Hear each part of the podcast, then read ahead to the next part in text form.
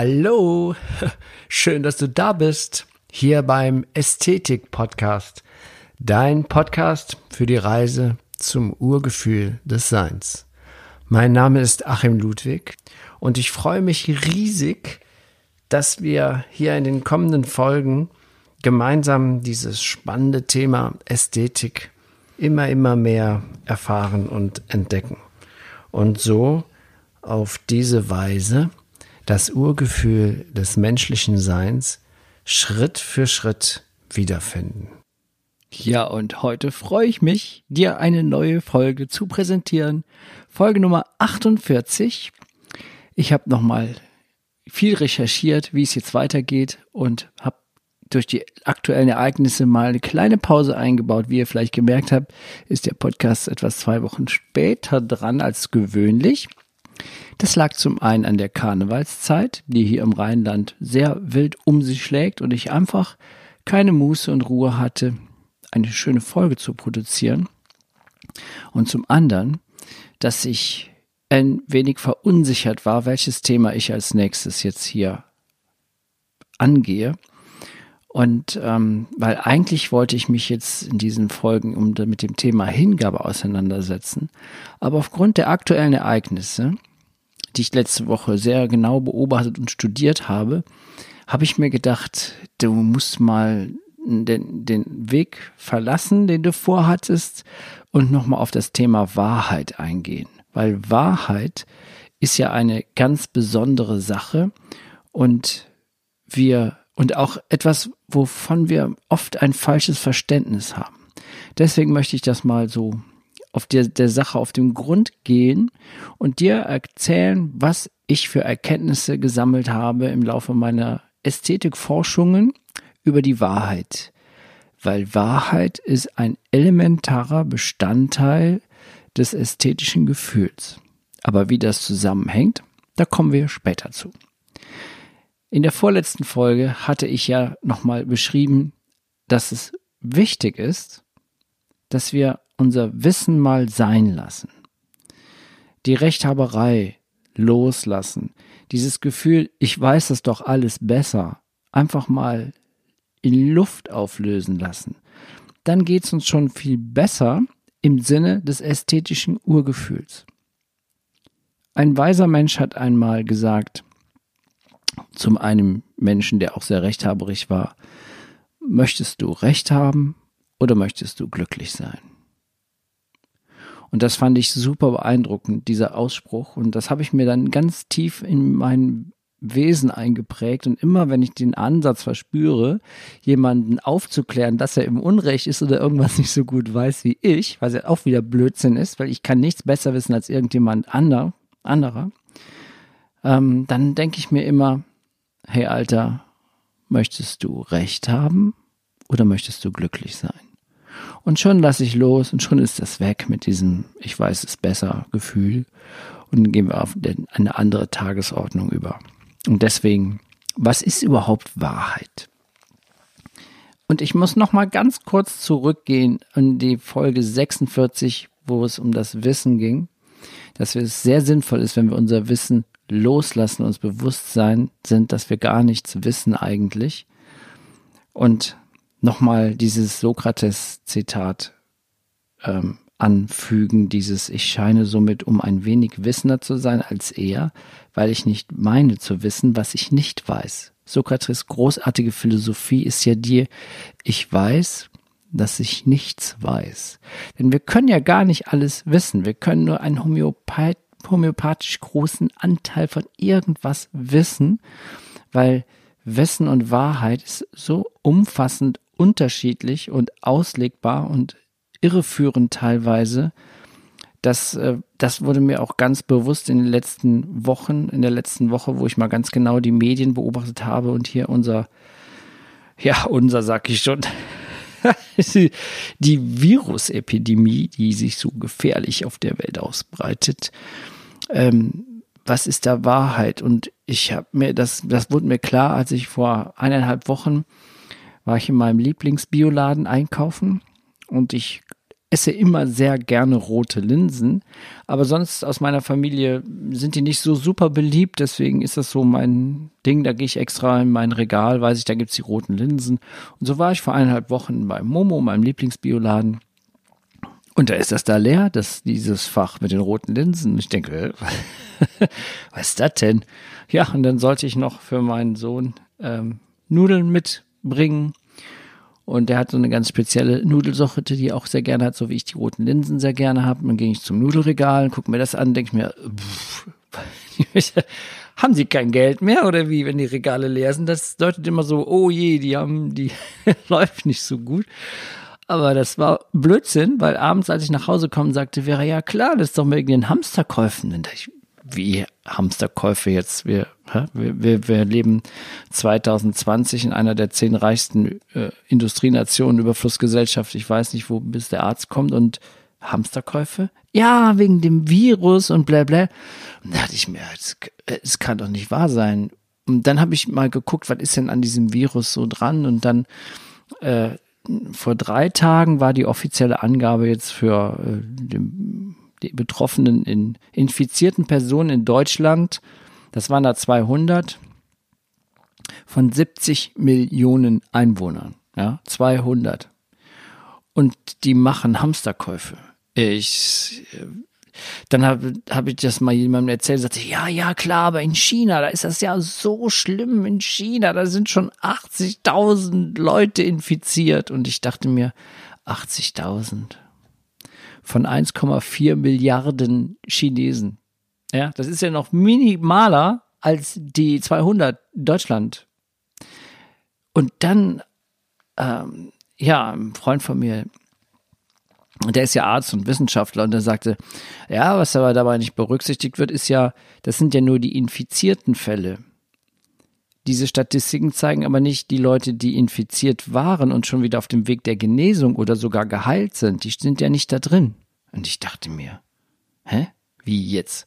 Ja, sagt er, das wird einfach nicht erwähnt, weil eigentlich musst du beides anzeigen. Du musst zeigen, die sind infiziert und so viele von denen sind schon wieder auf dem Weg der Heilung oder schon geheilt. Ja, also das heißt, von den 200 in Deutschland wenn da jetzt 50 oder 100 schon auf dem Weg der Besserung sind, dann sind das nur noch 100 auf 70 Millionen Einwohner. Da habe ich mir gedacht, au, au, aua, au, die Hamsterkäufe machen, wie, wo, was, was ist das in uns? Wo kommt diese Angst her? Warum sind wir so auf dem Holzweg?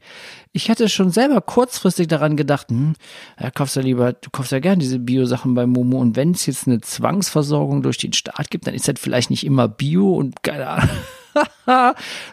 dann ertappt man sich selber zu so einem Größenwahnsinn zu verfallen, sich so eine Scheiße auszudenken und äh, er hat die im Kopf. Ist doch nicht möglich, oder? Ich, ich, ich, ich, ja, ja, dann schaltet der gesunde Menschenverstand komplett ab. Und, und dann wird das zu deiner Wahrheit. Oh, das Leben ist gefährlich, ich muss Hamsterkäufe machen. Dabei sterben ist ja jetzt auch egal. Das ist jetzt total egal. Jetzt, es geht ja um die Wahrheit. Also, ähm, also der Sokrates, der legte ja den Grundstein der klassischen Philosophie mit seinem Ich weiß, dass ich nichts weiß. Und Philosophie ist eine super Wissenschaft. Das, das wissen ja viele oder denken viele gar nicht, dass Philosophie eine Wissenschaft ist, eine uralte Erkenntniswissenschaft, die auch nicht an eine Methode gebunden ist, wie das die modernen Wissenschaften machen. Es ist also eine Erkenntniswissenschaft im Gegensatz zu den modernen Realwissenschaften. Und die Sache ist die, der, der Erkenntniswissenschaftler, der hat ein zigtausend Jahre altes äh, Rückreflexion, wobei die Realwissenschaftler immer nur kurzfristig ist. Und der Realwissenschaftler ist auf seine Sinne angewiesen. Und der Erkenntniswissenschaftler geht nur auf, auf die Erfahrungswerten heraus. Was nicht erfahren wurde, ist auch nicht wahr. Das ist zum Beispiel, Realwissenschaft sagt zum Beispiel, es gibt keine schwarzen Schafe. Weil es gibt zwar welche, aber das ist die Ausnahme, also in der Regel sind alle Schafe weiß. So, das ist Realwissenschaft. Aber die Erkenntniswissenschaft sagt, es gibt keine schwarzen Schafe, solange es nicht der, das Gegenteil erkannt worden ist. So, und dann taucht auf einmal ein schwarzes Schaf auf und dann sagt der Erkenntniswissenschaftler, ja, es gibt weiße und schwarze Schafe. Das ist also ganz einfach erklärt, Erkenntniswissenschaft, Realwissenschaft. Also ein Mensch, ja, ein Mensch, der mit, also mich, sich mit philosophischen Themen beschäftigt, mit dieser Wissenschaft, ist ein Suchender nach Weisheit und somit weisheitsliebend. Da kommt ja auch das Wort her. Filio, also Philos bedeutet Liebe und Sophos Weisheit. Ein, ein, ähm, ein Philosoph ist ein ein Liebender der Weisheit und man kann auch sagen, ein Liebender der Wahrheit. Doch was ist Wahrheit und Weisheit? Das kann man nämlich nicht so ganz leicht beantworten. Sagen wir mal, Weisheit ist Wahrheit. Dann kann man sagen, dass Wahrheit aus drei verschiedenen, qualitativ völlig unterschiedlichen Ebenen besteht. Es gibt die Ebene der individuellen, die Ebene der kollektiven und die Ebene der universellen Wahrheit. Fangen wir doch mal mit der Ebene der individuellen Wahrheit an in dieser Folge. Jeder Mensch hat ja eine Sicht der Dinge.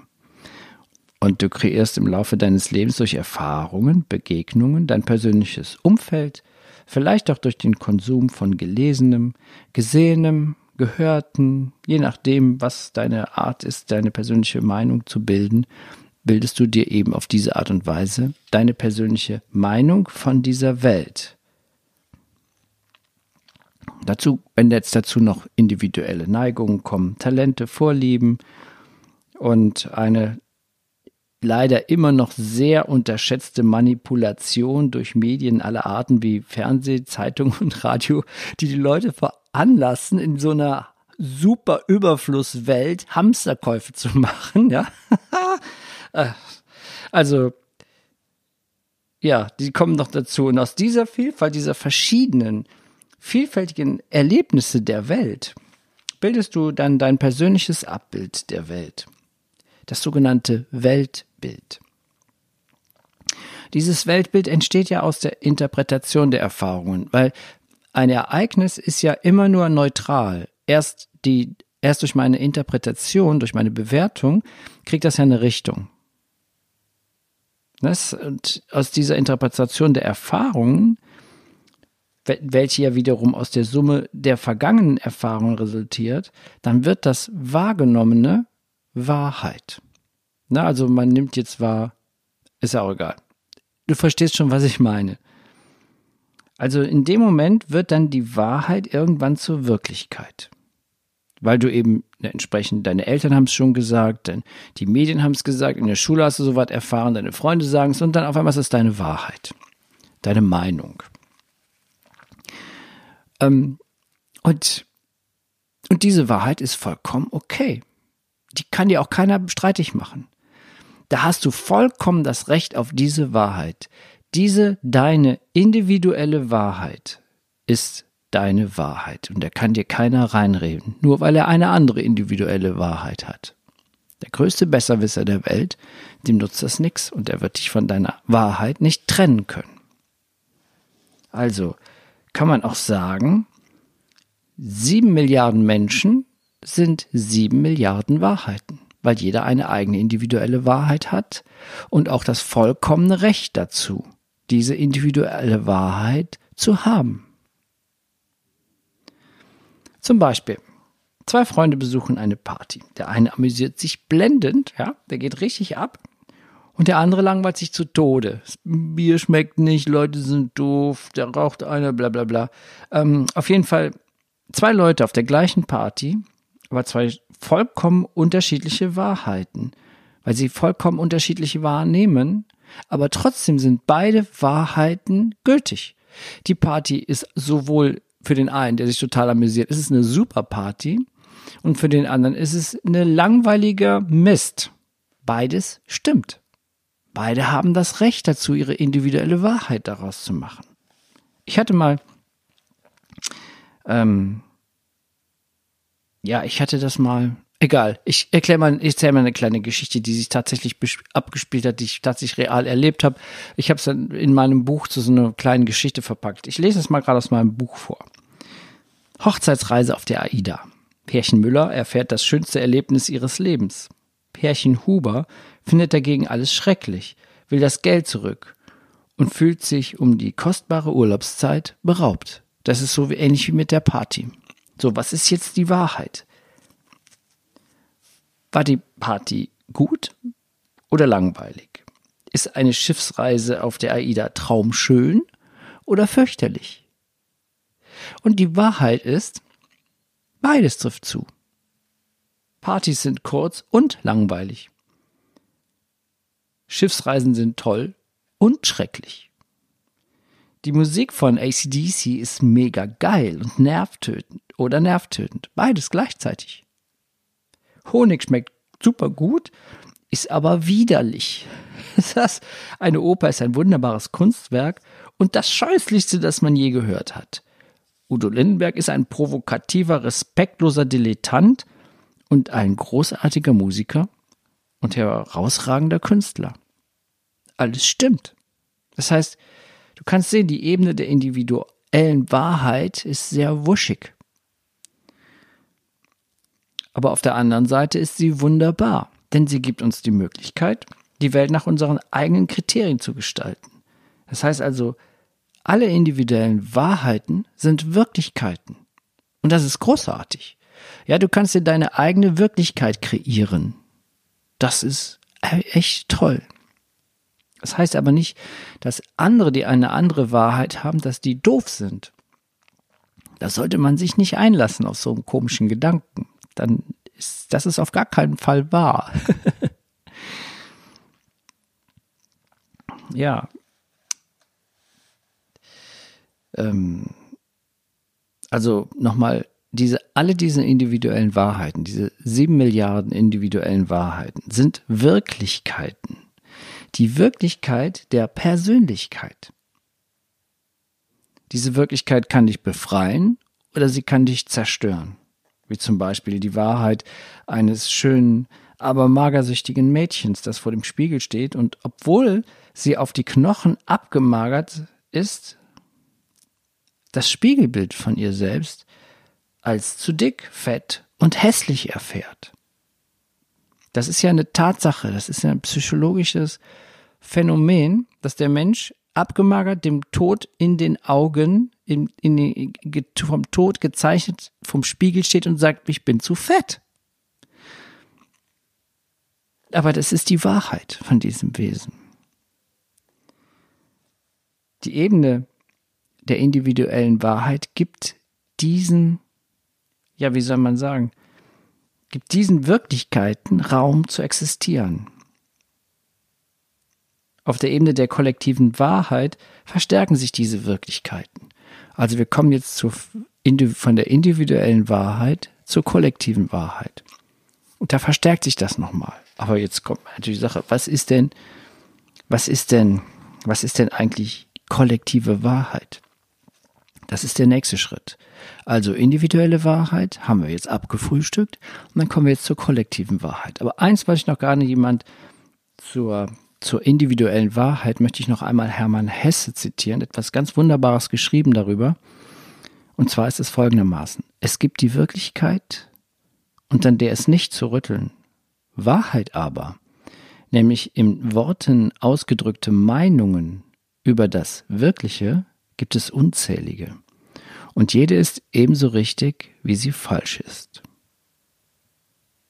Kommen wir zur Ebene der kollektiven Wahrheit. Die Stimme, also stimmt unsere individuelle Wahrheit in einem oder mehreren Aspekten mit der anderer Menschen überein. Also meine individuelle Wahrheit stimmt mit anderen Menschen überein. Dann befinden wir uns auf der Ebene der kollektiven Wahrheit. Kollektive Wahrheiten werden auch sehr oft in Zusammenschlüssen von Gleichgesinnten erfahren. Die zahlreichsten Vertreter von diesen kollektiven Wahrheiten sind zum Beispiel wahrscheinlich religiöse Vereinigungen. So vertreten zum Beispiel die Zeugen Jehovas eine ganz andere Wahrheit als die katholische Kirche. Nicht ganz anders, aber schon eben anders. Und diese wiederum ist kollektiv anderer über, eine andere Überzeugung als jüdische Institution. Auch wenn alle die gleiche Kernwahrheit haben. Aber in der, in der, auf der Ebene der kollektiven Wahrheit ist das eben eine andere, eine andere Sache. Zeuge Jehovas oder katholischer Christ oder zum Beispiel Jude. Und das sagen wir zum Beispiel politische Parteien, ja, die haben auch alle unterschiedliche Wahrheiten und das, die, die Wähler sind dann eben das Kollektiv, das diese Wahrheit stützt. Und es ist ja, die Grünen haben eine andere Wahrheit wie die CDU oder es gibt andere, ich will Parteien, das ist so auch eine spezielle Sache für sich, aber da findet man das, ne, diese, die, diese, diese, diese Zusammenschlüsse, diese Clubs, Hardcore-Clubs haben eine andere Wahrheit ähm, als Menschen, die ähm, Blumenzüchter sind. Ne, und so ist das eben diese, dann kommt diese Wahrheit, kriegt die so eine Gruppendynamik. Es gibt eine orientalische Sage, die diese Eigenheit der kollektiven Wahrheit bildhaft erklärt. Und ich möchte sie jetzt mal gerne hier vorlesen aus einem wunderschönen Roman. Dieser heißt Das Halsband der Taube von E.W. Heine. Und diese Geschichte gibt es in unzähligen Variationen. Sie ist ur, ur, uralt. Sie hat sich überall verbreitet, im, im Orient, im Osten der Welt, in, in, überall auf der ganzen Welt ist diese, diese Geschichte ganz bekannt. Und ich erzähle sie jetzt einmal. Als der Kalif Harun al-Rashid das Reich seines Vaters bereiste, kam er in ein Tal, das nur von Blinden bewohnt war. Ihre Kinder kamen bereits blind auf die Welt. As-Sababun, die Lästerer wurden sie genannt. Es hieß, sie hätten ihr Augenlicht verloren, weil sie Gott gelästert hätten. Sie ertrugen die Last der ewigen Finsternis mit maultierhafter Ergebenheit. Sie galten als redlich, fromm und fleißig. Als sie vernahmen, welch hoher Gast in ihrem Dorf verweilte, kamen sie von den Feldern herbeigeeilt, um Harun al-Raschid zu hören. Seine Stimme war für sie so bildhaft, dass sie zu sehen glaubten. Harun al-Rashid führte in seinem Zug einen Kriegselefanten mit sich. Und da niemand von ihnen je einem solchen Tier begegnet war, wollten sie es mit ihren Fingern erforschen. Alle eilten herbei, um das Wunder zu ertasten. Es gab ein wildes Gedränge. Der Elefant erschrak und stieß einen trompetenartigen Warnschrei aus. Die Menge stob auseinander und verharrte lauschend in respektvollem Abstand. Jeder von ihnen hatte für einen Augenblick den Riesen berührt. Diejenigen, die seinen Bauch berührt hatten, sagten, der Elefant ist ein massiges Tier mit einer weichen Haut. Wer seinen Zahn gehalten hatte, beschwor das Gegenteil. Er ist feingliedrig und steinhart. Wer am Rüssel gestanden hatte, hielt ihn für eine Art Riesenschlange. Andere, die seine Beine betastet hatten, sprachen von Baumstämmen mit rissiger Rinde. Es erhob sich ein Streit, der nie beigelegt wurde. Das Dorf der Blinden zerfiel in viele Parteien, denn jeder glaubte, nein, er wusste sich im Recht. Hatte er sich nicht mit seinen eigenen Händen davon überzeugt? Ihr lacht, Freunde. Ihr lacht über die Einfalt, über die Blindheit der Einfältigen. Ja, was wissen wir schon von den Dingen, die wir nur mit unseren beschränkten Sinnen wahrnehmen? Erkennen wir wirklich das Ganze? Erkennen wir wirklich die, die, die Wahrheit dahinter? Diese Geschichte beschreibt so wunderbar den Übergang von individueller zu kollektiver Wahrheit, weil am Anfang war es jedem seine individuelle Wahrheit, wie ein Elefant ist. Ja, weich, hart, Baumstamm, Schlange.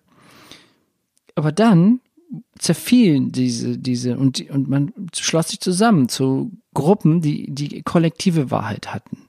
Und dann, es ist genau das, was wir in unserer Welt gerade haben. Dann gibt's Krieg, dann gibt's Trennung, dann gibt es Schwierigkeiten. dann fallen wir aus dem Urgefühl des Menschseins raus. Dann sind wir überall, aber nicht in unserem ästhetischen Urgefühl. Tja, und diese Wahrheit jetzt zum Beispiel vom Elefanten stimmte nicht mit allen anderen überein. Und so schlossen sich jeweils die in Gruppen zusammen, deren Wahrheit übereinstimmte. Und hierdurch festigte sich wiederum die persönliche Wahrheit, weil ich habe ja Bestätigung bekommen von den anderen. Und so teilte sich dann das Volk der Blinden in Sektionen auf. Auf religiöser Ebene nennt man daher die Zusammenschlüsse gleicher Wahrheit Sekte, Sektion. Also unter diesem Aspekt, was eine Erklärung Sekte, könnte man auch sagen, zum Beispiel die katholische Kirche ist eine Sekte. Oder ja, weil die nehmen auch noch Geld dafür von den, ja, von ihren, tja, also es ist ja aber nichts gegen katholische Kirche, gar nichts, also bloß nicht. Ich wollte es nur erklären, dass diese Sektion, wir bringen das Wort manchmal nicht zusammen und es gibt ja wieder unterschiedliche Wahrheiten und diese Wahrheiten sind Sektionen, so oder Parteien und ne, das ist äh, nichts gegen die katholische Kirche. Alles ist sehr wertvoll, was es gibt und hat seine Existenzberechtigung. Weitere zum Beispiel für solche kollektiven Wahrheiten sind Nationen oder politische Parteien, aber auch Gruppierungen wie Atomlobbyisten oder Greenpeace. Alles hat seine Berechtigung, alles hat seine Wahrheit. Aber es gibt eine Ebene, da lösen sich diese kollektiven und individuellen Wahrheiten völlig auf. Und das ist die Ebene der universellen Wahrheit. Man kann auch sagen, die Ebene der kosmischen Wahrheit. Aber weil das so ein großartiges Thema ist, diese dritte Wahrheit, und wir das erstmal hier verdauen wollen, was ich jetzt erzählt habe, mache ich das ein, aus dieser Folge drei und sechs Milliarden Wahrheiten, mache ich einen zweiten Teil und da befassen wir uns mal komplett und ausschließlich mit dieser universellen Wahrheit. Weil das ist eine Wahrheit, die in allen Ebenen gilt. Aber das erkläre ich dann beim nächsten Mal. Schön, dass du mal wieder zugehört hast. Ich habe mich sehr gefreut, diese Folge aufzunehmen, aufnehmen zu dürfen und zu können. Und bin da auch sehr dankbar dem Universum, dass ich die Gelegenheit habe und die Fähigkeiten und dass es auf diese Art und Weise vielen Menschen, glaube ich, Gutes tun kann, indem ich meine Erkenntnisse über die Ästhetik, über das Urgefühl des Menschseins hier so schön beschreiben kann. Ansonsten vielen Dank. Wenn dir diese Folge gefallen hat, hinterlass mir mal einen Kommentar irgendwo. Besuch meine Internetseite www.achimludwig.de. Da hast du auch alle Kontaktdaten, kannst mir auch eine E-Mail schreiben oder auf Instagram unter achim-ludwig. Würde mich auch sehr freuen. Ansonsten wünsche ich dir eine gute Zeit, eine schöne Woche und bis zum nächsten Mal. Dein Achim Ludwig.